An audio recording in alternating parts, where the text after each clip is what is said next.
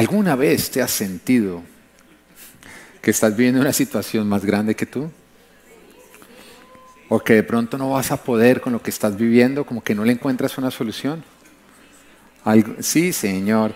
¿Alguna vez, ¿Alguna vez te has sentido perdido, sin salida, y preguntándote cómo terminaste ahí? ¿Alguna vez has estado en una encrucijada en tu vida con una decisión por tomar y no sabes si ir a izquierda o derecha? ¿Alguna vez has tenido miedo, te has sentido desprotegido o amenazado por una situación? Entonces compra Dolorán. No, mentira. Entonces...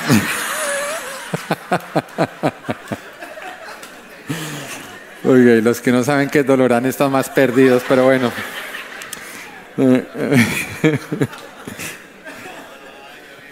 Pero no te preocupes, puedes después preguntarle a algún colombiano cómo crecimos con Dolorán.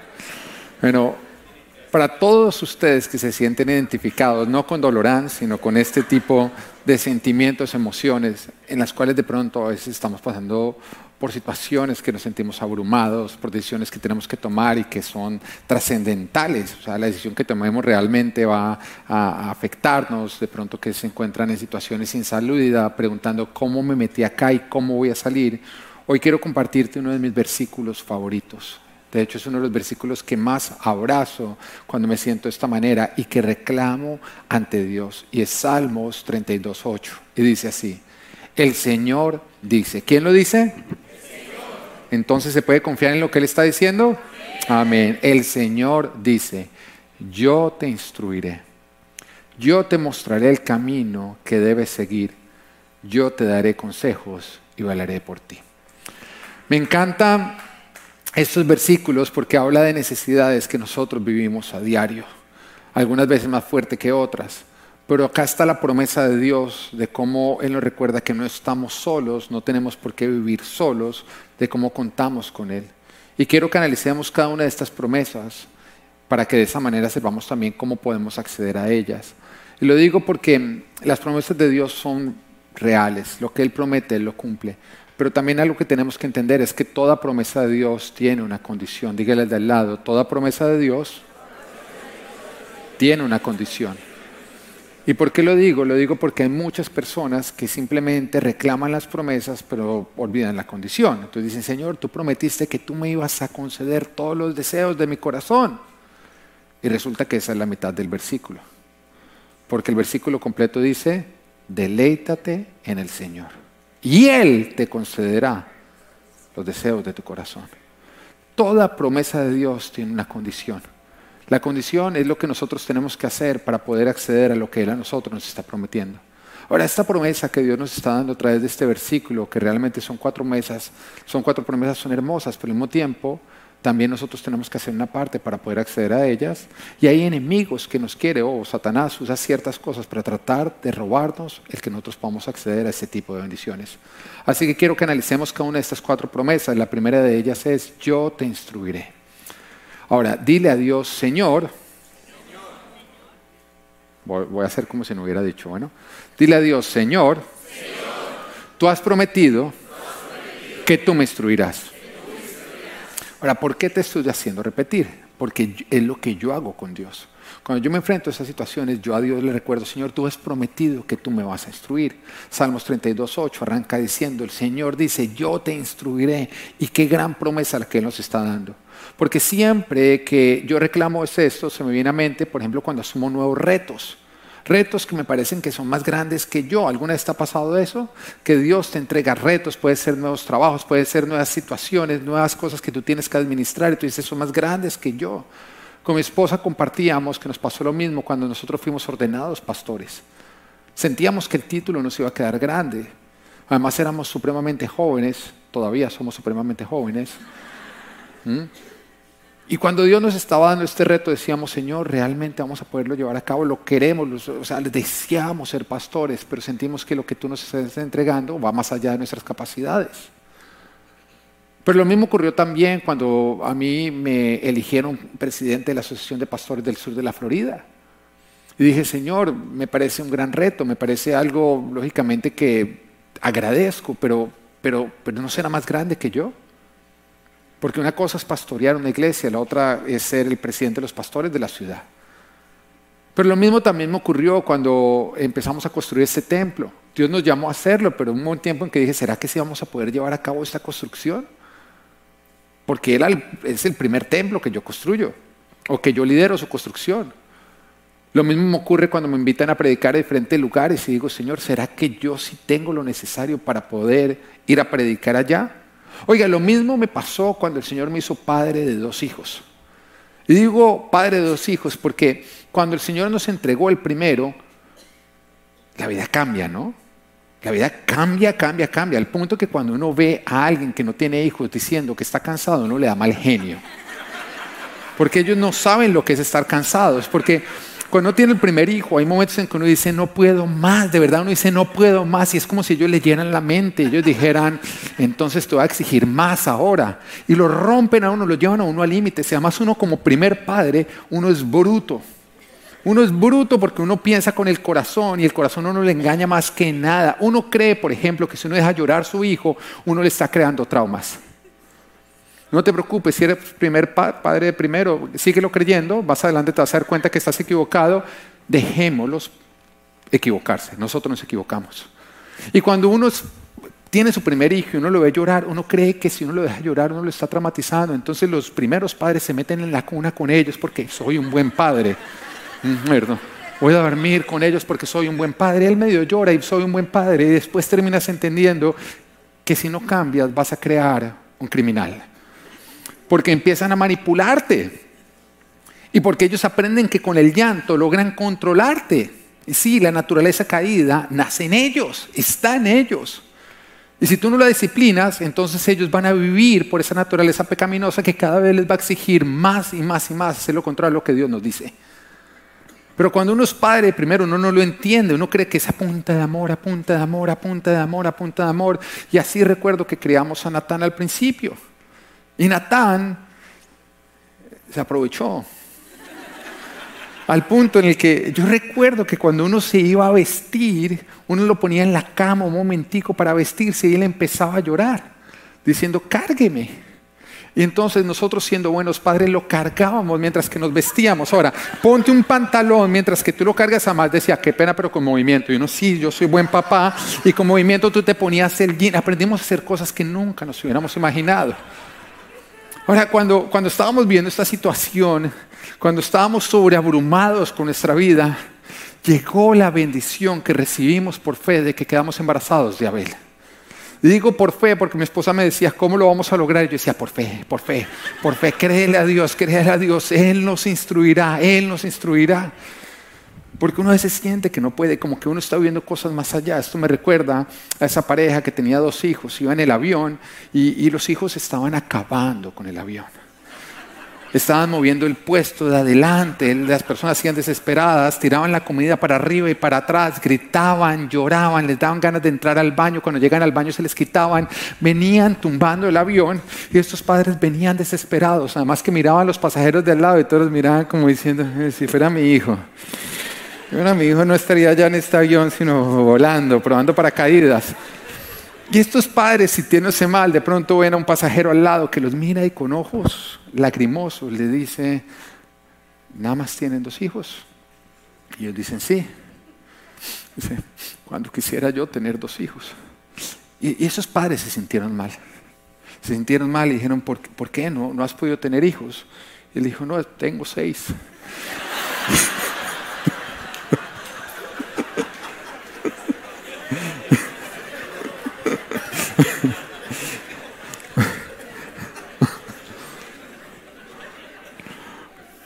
Cuando te sientes que no vas a poder con el reto que Dios te ha entregado, recuerda su promesa. Él te instruirá. Él te instruirá. ¿Y qué significa que Él nos instruirá? Significa que Él te va a dar todo lo que tú necesitas para poder multiplicar lo que Él te ha confiado. Él te va a dar la capacidad de multiplicar lo que Él te ha confiado. Desde que conocí al Señor y me enamoré de Él, soñé con ser pastor No fui una persona que Dios tuvo que llamar y que se resistió, sino que constantemente yo le decía, ya quiero, ya quiero, ya quiero. De hecho, yo escuchaba a aquellas personas que contaban su historia y decían, no, cuando Dios me llamó al ministerio yo no quería y entonces Él me convenció hasta que finalmente yo vine y a mí me daba piedra con esas personas porque yo decía, yo no soy llamado, yo soy es como lanzado. Como que constantemente Dios me decía que todavía no, que todavía no, que todavía no, porque yo deseaba estar en el ministerio. Y cuando finalmente Dios nos abrió las puertas de entrar tiempo completo, tuve una visión. En la visión yo estaba en una banca de suplente y veía un partido de fútbol y todos estaban jugando y yo estaba con ganas de entrar a jugar. Y de pronto el director técnico cogí me decía, ya puedes entrar a jugar. Y entraba yo corriendo, súper feliz, cuando de pronto empecé a ver el, cambio, el campo, los demás jugadores, empecé a ver todo y empecé a tener miedo diciendo, no voy a poder hacerlo. Pero en ese instante sentí la voz del director técnico que me decía, sí vas a poder porque yo voy a estar contigo y te voy a decir exactamente lo que tienes que hacer. Y en ese instante creció en mí la certeza de que lo iba a hacer y lo iba a hacer bien. Bueno, tengo que confesarte que ha ocurrido Siempre que Dios me ha puesto en un reto, he sentido su voz hablándome y diciéndome exactamente lo que tengo que hacer para multiplicar lo que Él a mí me ha confiado.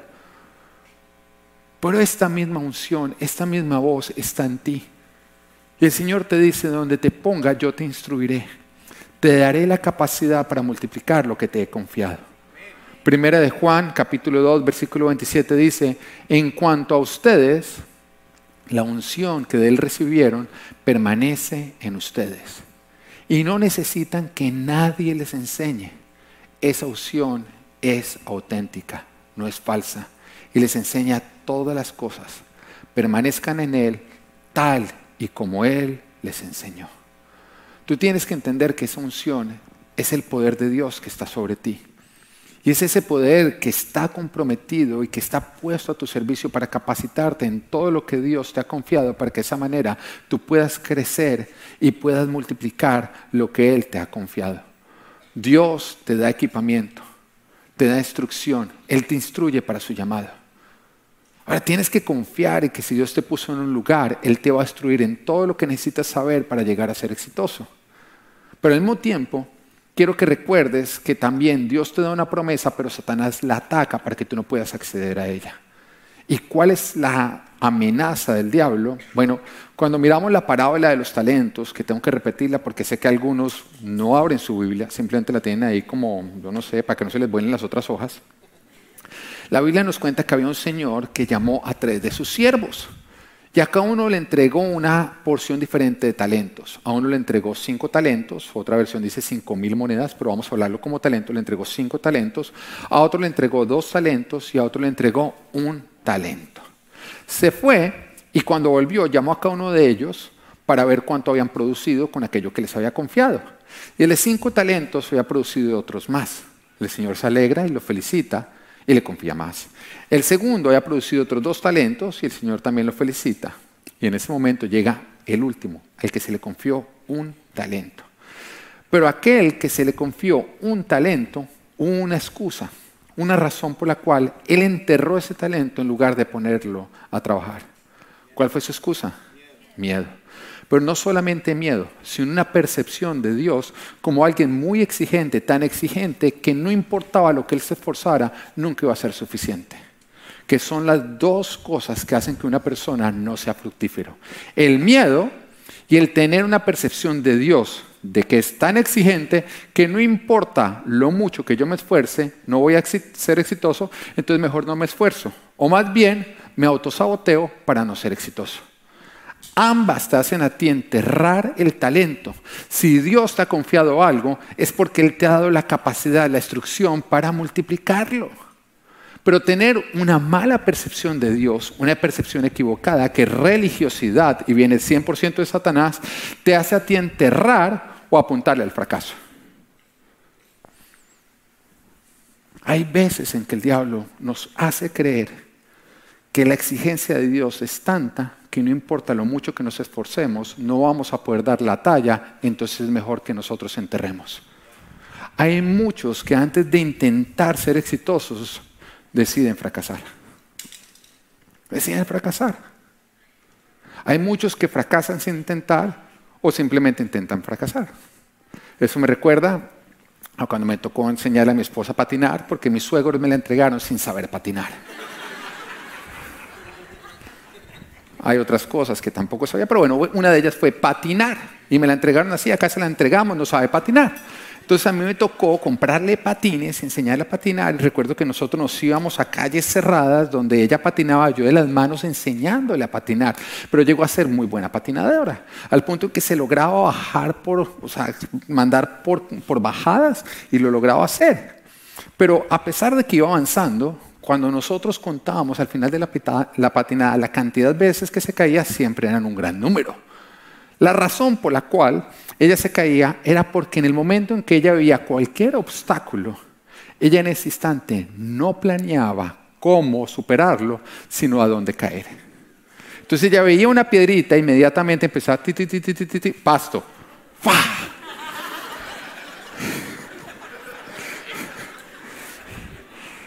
Y cuando yo veía le decía, nunca vas a poder no caerte si sigues planeando cómo caer. Pero eso le pasa a aquellos que ven a Dios muy exigente, que ven aquello que Dios les ha confiado como algo muy exigente, que en vez de planear ser exitosos empiezan a planear el fracaso.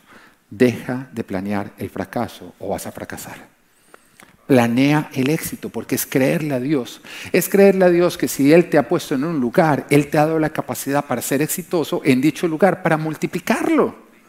El diablo te empieza a meter ideas de cómo planear dónde caer. Mira, cuando tú fracases, acá hay un pasto. Deja de saltar a los pastos del diablo. Y más bien camina hacia el éxito hacia el cual Dios te está llamando.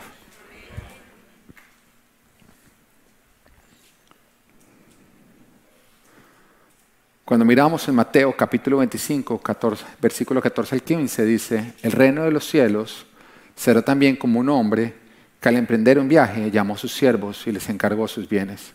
A uno le dio cinco mil monedas de oro, a otros dos mil y a otro mil. A cada uno, según qué? Su capacidad. Luego se fue de viaje. Recuerda esa palabra, según su capacidad. Si Dios te lo dio, es porque Dios vio en ti la capacidad. Y si Dios dice que tú eres capaz, es porque tú eres capaz. Deja de creerle a tus inseguridades.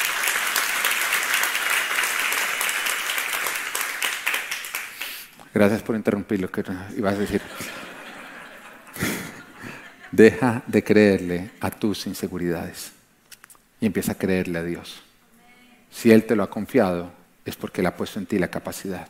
Si Dios te puso en un lugar es porque vio en ti la capacidad de hacerlo crecer y de multiplicarlo.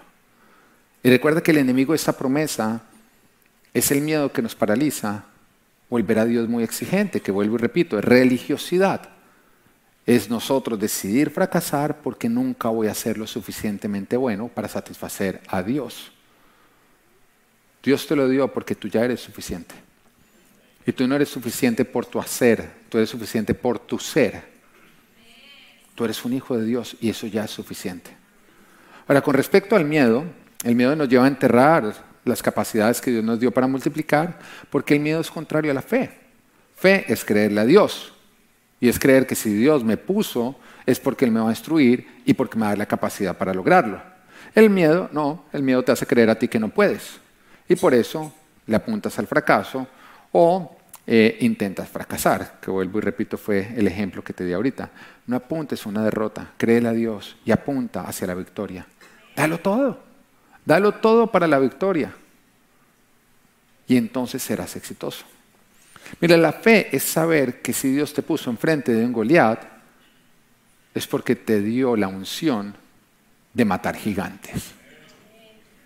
Y es algo que tenemos que recordar que si Dios nos puso enfrente de un Goliat es porque Él nos ha dado la unción para matar gigantes. Oye, hay algunos que todavía le tienen miedo a un metro cincuenta, ¿no? A la esposa. No mentiras, pues no vamos a molestar a las mujeres porque es el mes de las mujeres. Eso se los doy de regalo. Bueno, los otros 11 meses nos desquitamos. Bueno, recuerda, enterrar lo que Dios te ha dado no es falta de capacidad, sino carencia de fe. Es por carencia de fe que tú estás renunciando sin intentar. Es por carencia de fe que tú estás muriendo sin antes enfrentar a Goliat.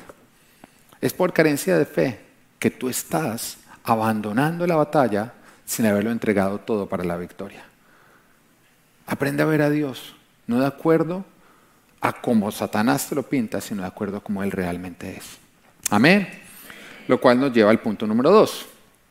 Yo te mostraré el camino. Ahora dile, Señor, devolvámonos. Dile, Señor, tú has prometido que tú me mostrarás el camino. Cuando te sientas perdido, dile eso, Señor, tú has prometido que tú me mostrarás el camino que yo debo tomar. Roma, Salmos 32.8 dice, el Señor dice, yo te mostraré el camino que debes seguir. Mira, esta puede ser la promesa que yo más reclamo, porque me hace sentir seguro, porque saber que Dios no me envió, es saber que Él va conmigo, que no tengo por qué estar perdido, porque voy con el que conoce el camino, voy con quien es el camino. Cuando yo pienso en esta promesa, pienso en un GPS. Cuando nosotros tenemos un GPS, nosotros no nos sentimos perdidos. Y de hecho no necesitamos que el GPS ni siquiera nos diga cómo vamos a llegar hasta el final. Él nos va diciendo.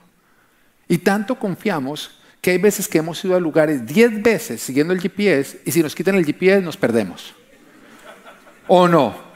Y dicen, pero si usted ha venido 10 veces, yo no he prestado atención, yo no he prestado atención, yo he seguido el GPS. ¿Tú sabes por qué no has prestado atención? Porque confías en el GPS. Confías que el GPS siempre va a estar ahí. Confías en que nunca te va a fallar la red. Confías en que nunca se te va a perder el teléfono. Tienes confianza en el GPS, pero tienes confianza en Dios. Cuando tú confías en Dios, tú vas a llegar a lugares y te vas a preguntar, ¿cómo llegué? Siguiendo su voz. Él me ha dicho todo lo que yo tengo que hacer para poder llegar al éxito al cual Él me ha llamado. Dios te llama al éxito, nunca al fracaso. Recuerda que Él no te envió, Él va contigo. Ahora, hay dos enemigos de esta promesa. El primer enemigo es no confiar en Dios. Porque si tú no confías en Dios, Él te va a decir, hey, hey, hey, es por la izquierda, ¿y tú para dónde vas a ir? Por la derecha. Porque si tú tienes un copiloto y tú estás echando eh, reversa, y el copiloto que ve el punto ciego, o sea, el, cual tú eres ciego, te dice, eh, frena, frena, que le vas a dar. Y tú sigues andando y le das, ¿qué pasó? Que tú no confías en tu copiloto. Ahora, cuando Dios te dice es para la izquierda y tú coges para la derecha, es una evidencia que hay falta de confianza. Tú no estás confiando en Dios. Ahora, ¿cómo haces tú para crecer en confiar? En llegar a confiar en Dios, porque, bueno, listo, sí, me falta confianza. ¿Cómo hago para confiar más en Dios? ¿Quieres saber? Confiando. No, te toca confiar, porque eso es lo que conocemos como un paso de fe. Y cuando tú das pasos de fe, tú logras experimentar su fidelidad.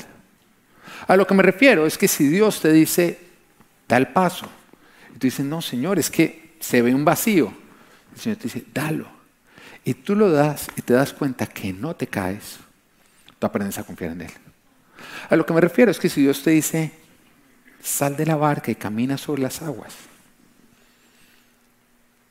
y tú te quedas dentro de la barca, no, es que no confío, no confío, nunca vas a confiar. Nunca vas a confiar. Pero si tú tomas el riesgo de decir, bueno, te voy a confiar en esta y bajas de la barca, cuando te des cuenta que no te hundes, va a crecer la confianza que le tienes a Dios. Y cada paso de fe, cada paso de confianza que tú das, hace que esa confianza crezca y se fortalezca al punto en que Dios te va a poder llamar a hacer cosas que otras personas dirían, ¿usted cómo le creyó a Dios? Y tú simplemente dirías, porque es que confío plenamente en Él. Dar pasos de fe te ayuda a crecer en la confianza que tú tienes en Dios. Pero mientras que tú no des pasos de fe, jamás va a crecer tu confianza. Voy a dar un ejemplo.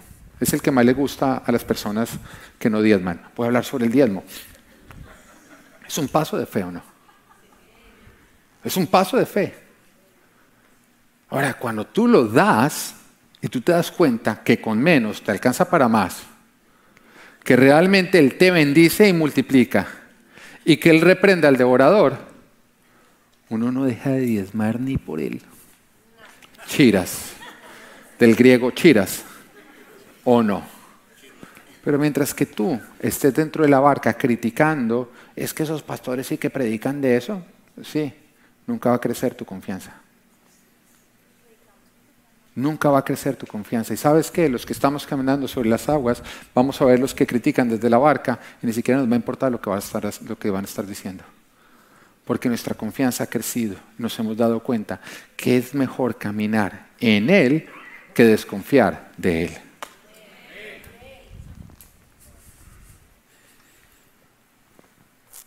Romanos 10:11 dice, así dice la escritura, todo el que confíe en Él no será jamás defraudado.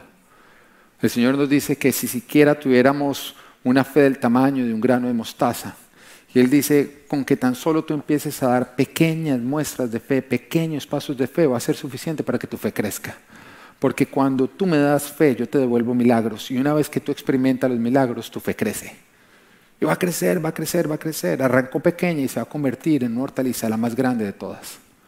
Ahora, la segundo, o el segundo enemigo de esta promesa es el no tener una intimidad con Dios. O sea, recuerda que estamos hablando que Él te está diciendo, yo te mostraré el camino que debes seguir. Para tú escuchar lo que Él te está diciendo, ¿qué necesitas hacer? Tener intimidad con Él o no.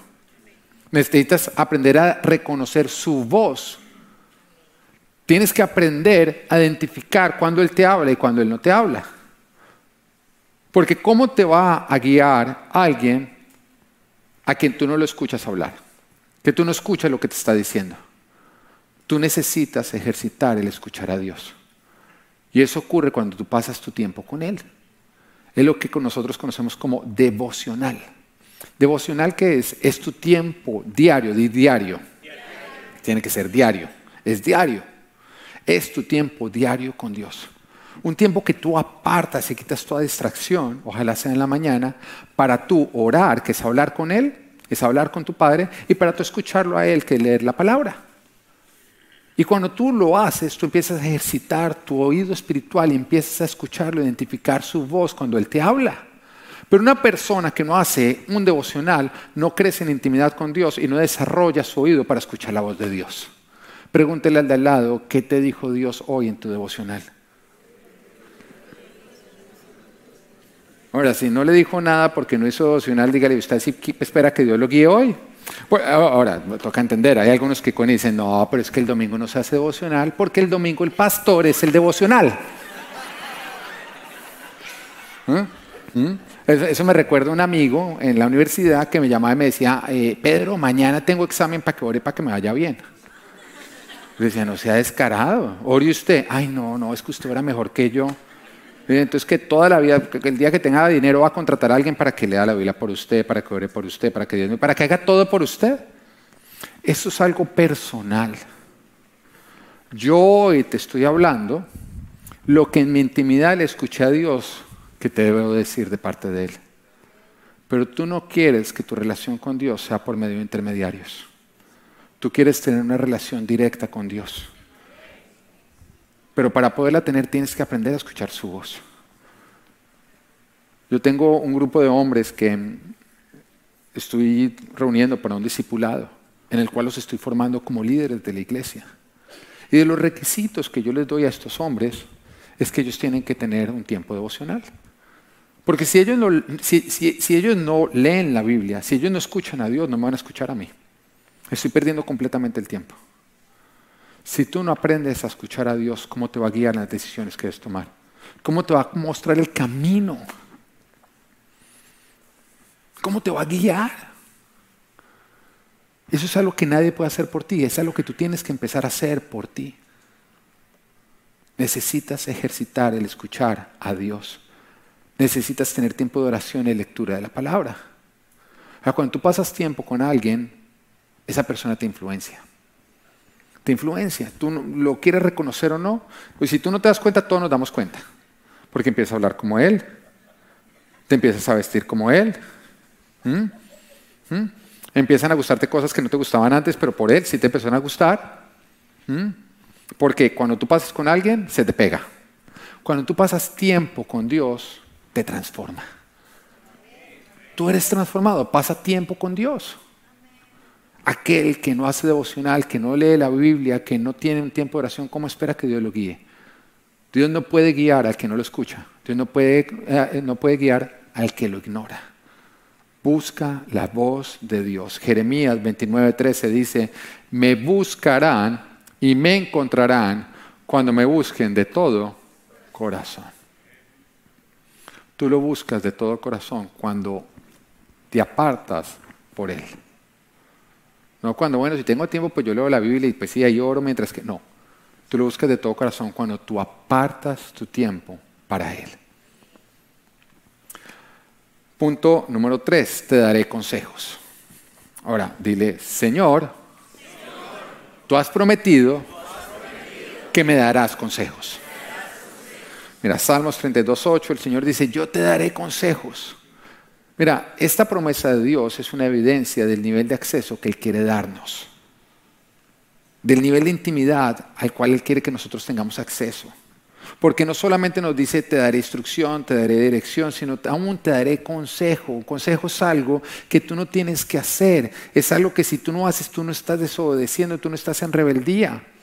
Consejo es algo que tú podrías elegir izquierda o derecha y no hay ninguno incorrecto, pero tú quieres la sabiduría de aquel a que le estás pidiendo consejo para tomar la decisión más beneficiosa. Eso es consejo y Dios te dice, yo te daré consejo. Ahora, para que entiendas el nivel de acceso que te está dando, imagínate que tú llamas a tu jefe y le dices, oiga jefe, ¿qué hay para hacer hoy? Tu jefe te va a decir, mire, necesito que me haga estas cuentas, necesito que me a estos clientes, te va a decir qué hacer o no. Bueno, digamos que tú dices, bueno, jefe, ¿cómo debo hacerlo? Él te va a decir de esta manera y de la otra. Pero llama a tu jefe un día libre y dile, jefe, me voy a comprar unos zapatos, ¿cuáles le gustan más? ¿Los rojos o los negros? Y te va a mandar a la porra. ¿Por qué? Porque el consejo ya requiere muchísima cercanía, muchísima intimidad, confianza y nivel de acceso. Vuelvo y le digo, en el consejo no hay rebeldía. No, en el consejo es poder contar con la sabiduría de dicha persona para tomar una mejor decisión. Ahora, pongo el ejemplo de los zapatos porque es algo que yo hago. Cuando yo voy a comprar zapatos, mi esposa lo sabe, ella puede dar testimonio que yo le pregunto a Dios qué zapatos me compro. Y tú podrías decir, ¿por qué? Porque alguna vez te ha pasado que te compras unos zapatos, te encantan, parecen supremamente cómodos, pero después de que los caminas te sacan ampolla, deberías pedir más consejo. Entonces son temas en que yo digo, yo no me quiero equivocar, entonces quiero la sabiduría de Dios. Entonces le digo, Señor, ¿cuáles son los zapatos que más yo voy a usar, que van a ser cómodos, que van a ser beneficiosos? Y oigo como Él me responde. Ahora, cuando veo los zapatos de varios de ustedes, digo, deberían pedir más consejo.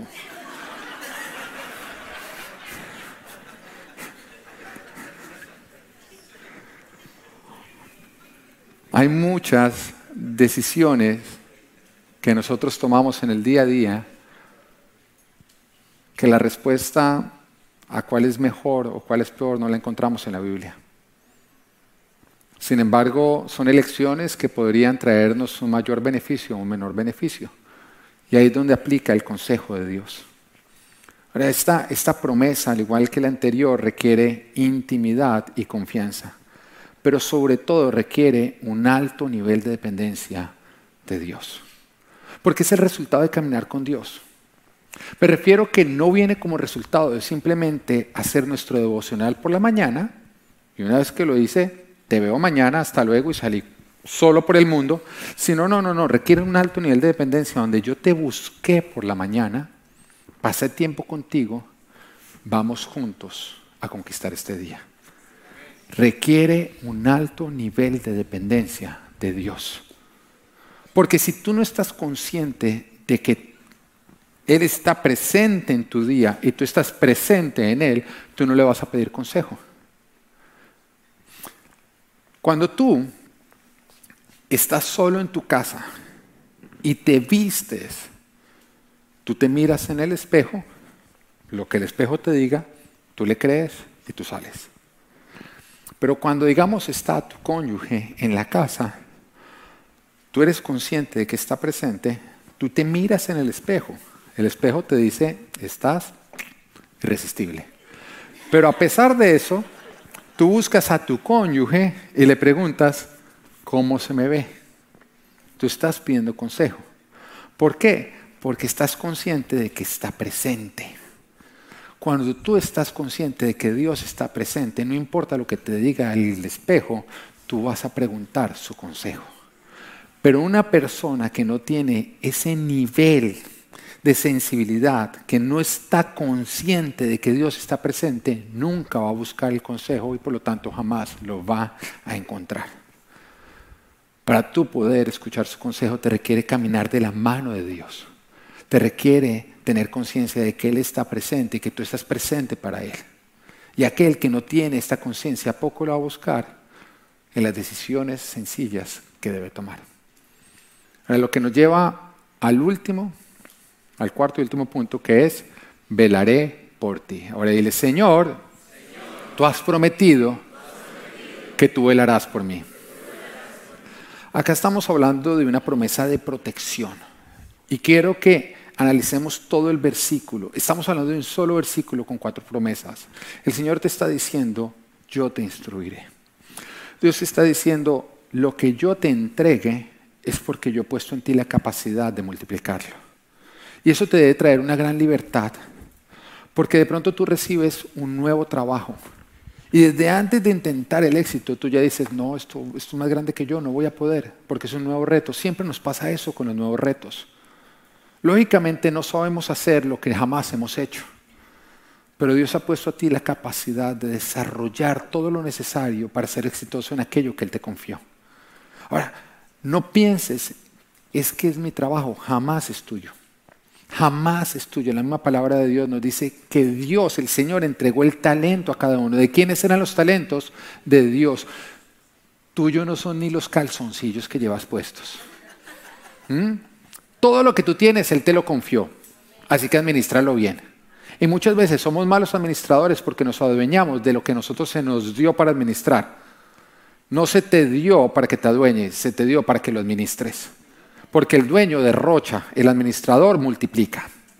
Y tienes que entender que todo lo tuyo, incluido tu cuerpo, es multiplicarlo. No, significa engordarlo. Significa, amén, porque algunos, ay, voy bien el trabajo. No, no, no. Acá camino a multiplicarlo. No, no, es cuidarlo. Es hacerlo durar bien.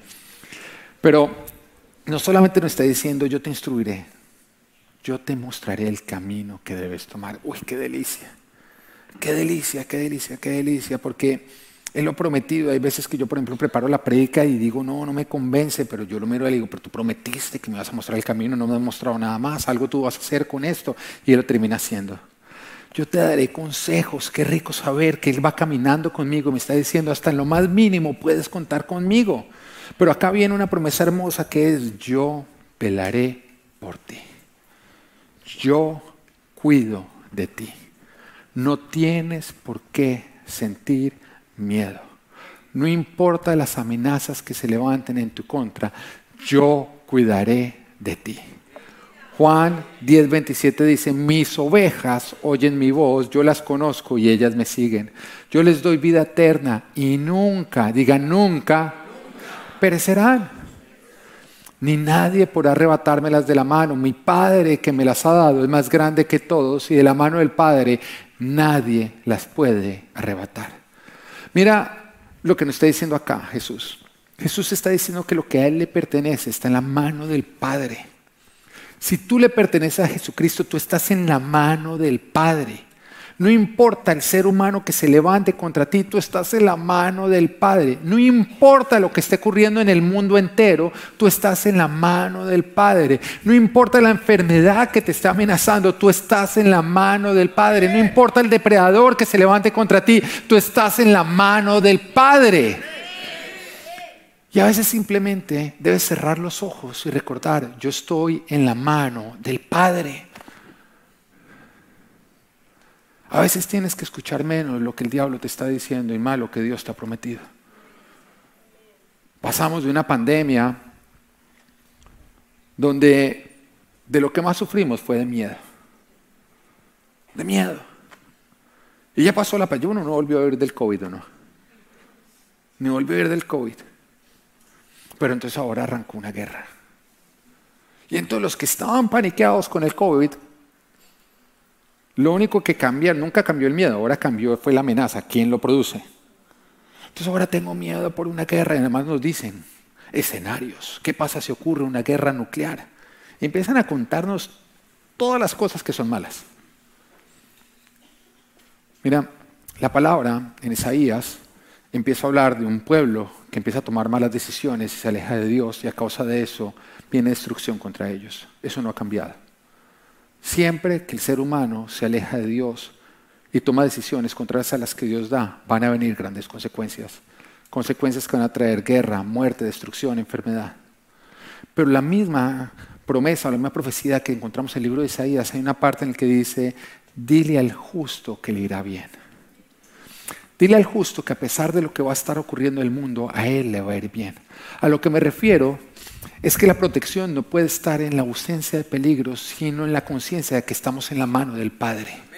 Y que si tú estás en la mano del Padre, puede haber guerras, puede haber pestes, puede haber enfermedad, puede haber hambre, se puede subir el precio de la gasolina y se puede volver un lujo ir a la gasolinería. Y muchas veces hoy en día es más caro que ir a Mortons, ¿no? No importa todo eso, al justo nos va a ir bien. Amén. ¿Tienes algo que temer? Estoy en la mano del Padre.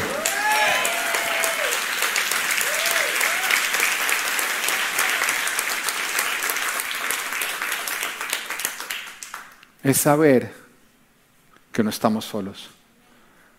Es saber que el que se mete con nosotros se las ve con Él. Ahora me encanta el rey David porque el rey David sí que experimentó peligros. Sí que tuvo enemigos que lo atacaron, situaciones adversas. Porque muchos piensan en la vida de David y decir, ay, tan lindo, un hombre conforme al corazón de Dios, su reinado, cómo creció. Vamos a mirar la vida de David. O sea, creció en un hogar donde nadie creía en él. Nadie, ni su padre, ni ninguno de sus hermanos creía en él. Después de eso, cuando llega a tener su primer enfrentamiento militar, no era ni siquiera militar. No, y le tocó enfrentar no cualquiera, no, le tocó enfrentar un gigante que venía acobardando a los que sí eran militares. Pero cuando obtuvo la victoria, que todo el mundo diría, bueno, ya todo fue bueno, el rey que debía estar agradecido con él le tuvo celos y entonces lo empezó a perseguir terminó perdiendo a su esposa, terminó perdiendo su tierra, su trabajo, terminó viviendo como un criminal perseguido a pesar de haber hecho lo correcto. Pero bueno, después recibió el reino. Y cuando recibe el reino, su propio hijo se lo intenta usurpar. Cuando lo está consolidando, le viene una idea de hacer un censo y termina provocando por su necesidad la mortandad de 70 mil personas. Bueno, no mira eso y dice, este hombre sí que le fue difícil. Pero a pesar de lo que él enfrentó, él logró experimentar que Dios era el que lo cuidaba, que Dios era el que lo protegía, que no importaba lo que se levantara en su contra, él estaba en la mano del Padre y lo que está en la mano del Padre, nada ni nadie lo va a poder tocar. Y escribe en 2 Samuel 22.2, en mi angustia invoqué al Señor. Llamé a mi Dios. Él me escuchó desde su templo. Mi clamor llegó a sus oídos. La tierra tembló, se estremeció. Se sacudieron los cimientos de los cielos, se tambalearon a causa de su enojo. Por la nariz echaba humo, por la boca fuego consumidor. Lanzaba carbones encendidos. Y acá empieza a hablar de cómo él sintió que cada vez que alguien lo atacaba a él, el Señor ardía en una ira santa y salía en su protección. Y continúa diciendo el versículo 17, extendió su mano desde lo alto, tomó la mía y me sacó del mar profundo. Me libró de mi enemigo poderoso, de aquellos que me odiaban y que eran más fuertes que yo. En el día de mi desgracia me salieron al encuentro, pero mi apoyo fue el Señor. Me sacó un amplio espacio, me libró porque se agradó de mí. Mira, el miedo es el resultado de sentirnos desprotegidos. Y nace, la primera vez que se registra el ser humano que hubo miedo fue cuando Adán y Eva pecaron y a causa de su pecado fueron separados de Dios. O sea, el sentirse lejos de Dios los hizo sentirse con miedo. Y es algo que nosotros vemos en nuestros hijos. Porque cuando nuestros hijos están durmiendo y de pronto viene la oscuridad, y la misma oscuridad les hace imaginarse que hay un monstruo y algo presente que está amenazándolos, en ese instante ellos que sienten miedo. Pero cuando ellos gritan y nosotros venimos corriendo, en el momento en que nosotros entramos al cuarto, algo sale del cuarto. ¿Qué sale? El miedo. ¿Y qué entra? La paz. La paz. Bueno, el corazón no le pasa el tiempo. A lo que me refiero es que no importa la edad que tú tengas, todos nosotros tenemos un corazón de niños. Y nos sigue acompañando lo mismo. Cuando estamos en oscuridad, la oscuridad nos hace imaginarnos cosas que no están presentes, pero que parecen amenazantes. Y sentir a nuestro Padre Celestial lejos nos hace sentir pavor. Pero cuando nosotros lo invocamos y entendemos que está cerca, ese miedo se tiene que ir y la paz de Dios tiene que permanecer. Jesús dijo, mi paz les dejo, mis paz les doy, no se las doy como se las da el mundo. ¿Por qué? Porque el mundo nos da una paz circunstancial. La paz del mundo requiere de que la luz esté prendida y que todo esté perfecto. Pero al mismo tiempo, cuando las circunstancias no son buenas, entonces esa paz se va. Y el Señor dijo, no, mi paz es una paz que sobrepasa todo entendimiento. De que no importa que tú estés pasando por tiempos de oscuridad, tú sabes que yo estoy presente y mi paz te acompaña. Ahora, yo sé que no nos gusta pasar por valles tenebrosos, pero sabes que los valles tenebrosos son parte de la vida. Tenemos que pasar por valles tenebrosos. Y sí, los, los valles tenebrosos son lugares oscuros, donde hay grandes depredadores, donde hace frío. Pero tenemos que pasar por ahí porque para poder llegar a cimas tenemos que pasar por valles. Si tú echas memoria, te vas a dar cuenta que las mayores cimas que has conquistado en tu vida siempre han venido después de haber pasado por valles tenebrosos. Aprecia los valles tenebrosos, simplemente transfórmalos en tiempos de paz, teniendo y cobrando conciencia de que Dios está contigo y de que tú estás con Él, de que Él te cuida, de que Él te proteja y que Él vela por ti. No es la ausencia del peligro, es la presencia de Dios lo que transforma los valles en algo grande. Valora los valles por los cuales Dios te hace pasar. Y recuerda que si estás pasando por tiempos de oscuridad, Él es luz. Que si estás pasando por tiempos de enfermedad, Él es salud que si hay amenazas de muerte, Él es vida. Que si estás pasando por escasez, Él es el que multiplica. Que no estás solo, que el buen pastor está contigo. Simplemente cobra conciencia de su presencia. Es que el miedo desaparezca. En Éxodo 33, 14 nos dice, yo mismo iré contigo y te daré descanso, respondió el Señor yo mismo iré contigo y te daré descanso, dice el Señor. No dice yo te enviaré, dice yo mismo iré contigo. Yo mismo iré contigo. No es a donde Dios te ha enviado, es a donde Dios te está acompañando. Él está contigo. Deja de creerle a las circunstancias, tú no estás solo, Él está contigo. Deja de creerle a tus miedos, Él no te ha abandonado, Él está contigo. Él ha prometido que irá contigo, Él ha prometido que está contigo, Él ha dicho que jamás te dejará, jamás te abandonará, Él está contigo. No es, mira la situación en la cual me encuentro, es, mira la situación en la cual nos encontramos. Cuando Moisés recibió el llamamiento ir a libertar al pueblo de Israel, Moisés dijo, ¿y quién soy yo? Y el Señor le dijo, no es quien tú eres, es con quien tú vas. Yo soy el gran yo soy y yo voy contigo. El Señor te dice, sí, estás pasando por situaciones que son más grandes que tú, pero no son más grandes que los dos. Yo estoy contigo. No te he mandado solo, no te dejaré solo. Yo estoy contigo. No permitas que la oscuridad te haga olvidarte de una realidad. Yo estoy contigo. Que esa situación puede más que tú, ok, pero yo estoy contigo. Jamás te dejaré, jamás te abandonaré.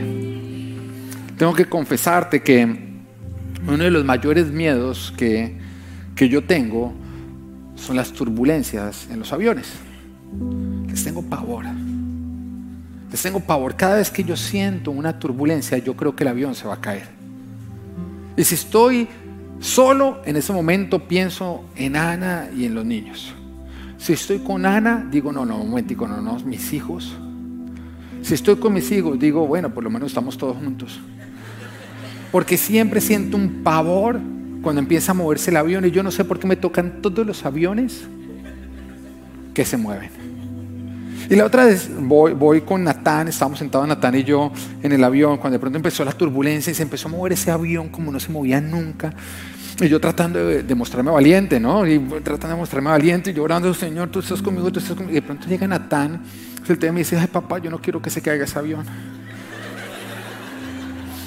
Yo dije, yo y dije, nadie, nadie quiere que se caiga este avión. Acá no hay nadie que quiere que se caiga este avión. Ahorita nadie está diciendo, ay, que se caiga. Nadie quiere que se caiga este avión.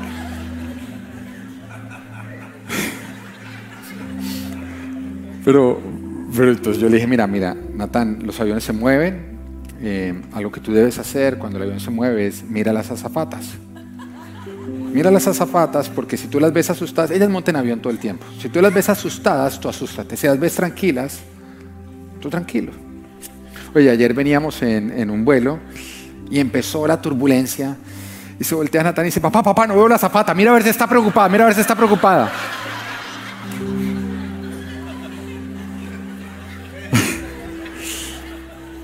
Siempre me dice, ¿cómo, está la zafata? Y yo, yo, me volteo, miro y la zafata leyendo una revista. Y yo, mi amor, está leyendo una revista. Porque uno dice, no, se está leyendo la Biblia.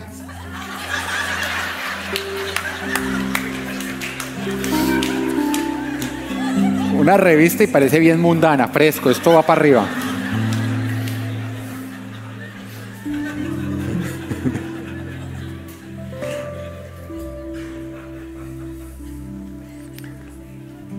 Pero cuando estoy pasando por esas turbulencias, tanto en los aviones como en la vida, porque la vida sí que tiene turbulencias, ¿no? Algo que hago es que cierro mis ojos. Y los cierro no como algo místico, sino para no dejarme distraer de lo que está al frente. Para que las circunstancias que me rodean no me roben una verdad que yo no puedo olvidar en esos instantes. Así que cierro los ojos y le empiezo a decir, tú no me dejas, tú estás cerca, tú me abrazas, tú estás acá conmigo. Tú sostienes con tu mano este avión. Este avión no está solo, tú estás acá, tú estás presente, tú estás conmigo. Y lo empiezo a repetir y a repetir, a repetir, a repetir, a repetir hasta que siento paz. Y la paz no llega cuando el avión se deja de mover. La paz llega cuando cobro conciencia de que Él está conmigo y que Él no me ha dejado solo. Que mi vida no está en manos del piloto, que mi vida está en manos de mi Dios.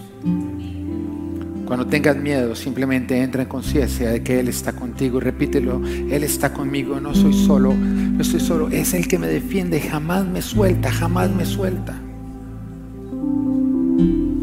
El día que Pedro decidió caminar sobre las aguas, él lo hizo porque vio a Jesús caminar sobre ellas. Y le dijo, Señor, si eres tú, mándame a que yo vaya a ti, caminaré sobre las aguas. Y Dios le dijo, ven a mí. Ya la palabra estaba dicha y si Dios lo dice, va a ocurrir.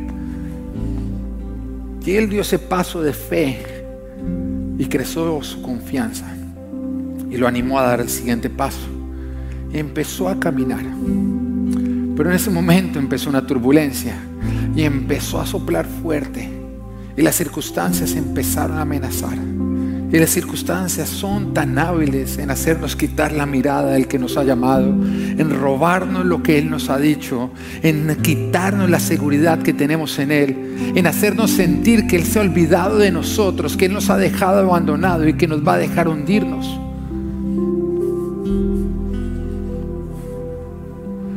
Pero la paz no puede ser la ausencia de las aguas bajo tus pies, sino la presencia de Jesús llamando tu nombre y sosteniéndote en medio de la tempestad. Las circunstancias tienen a hacernos quitar la mirada de Dios, pero eso es una mentira. Salmo 121.3 dice, no permitirá que tu pie resbale, jamás duerme el que cuida de ti. Ahora, cuando dice eso, jamás duerme el que cuida de ti, yo pienso en mis hijos, porque cuando uno está con sus hijos, uno constantemente tiene la mirada puesta en ellos, y más cuando tienen la edad que tienen los míos y el temperamento que tiene Natán, tú tienes que tener puesta la mirada en ellos. Porque si tú te descuidas, a él se le ocurre algo que no se le ocurriría a nadie más, y que es peligroso. Entonces uno tiene puesta la mirada, pero en el momento en que uno medio se descuida o se despiste, a un medio se adormece, ahí pasa lo malo. Pero es lo que tú tienes que entender. Tú te distraes y tú no puedes estar en todo lugar cuidando a tus hijos. Pero Él no se distrae y Él sí está en todo lugar cuidando a los hijos de Él. Y si tú eres un hijo de Él, Él te sostiene, Él te abraza, Él no te suelta. Él jamás se queda dormido, Él jamás quita la mirada de ti. Si tú te encuentras en su mano, Él jamás te suelta, Él jamás te abandona, Él jamás te deja. Él está contigo, Él no te ha enviado, Él te acompaña. Y Él está comprometido en que tú el que tú, el que tú estés bien, porque Él vela por ti, porque Él cuida con ti, porque Él es el que te ama, Él es el que te cuida, porque Él entregó su vida para que tú tengas vida, porque aquí te tiene en su mano y de su mano no te va a soltar y que Dios te bendiga.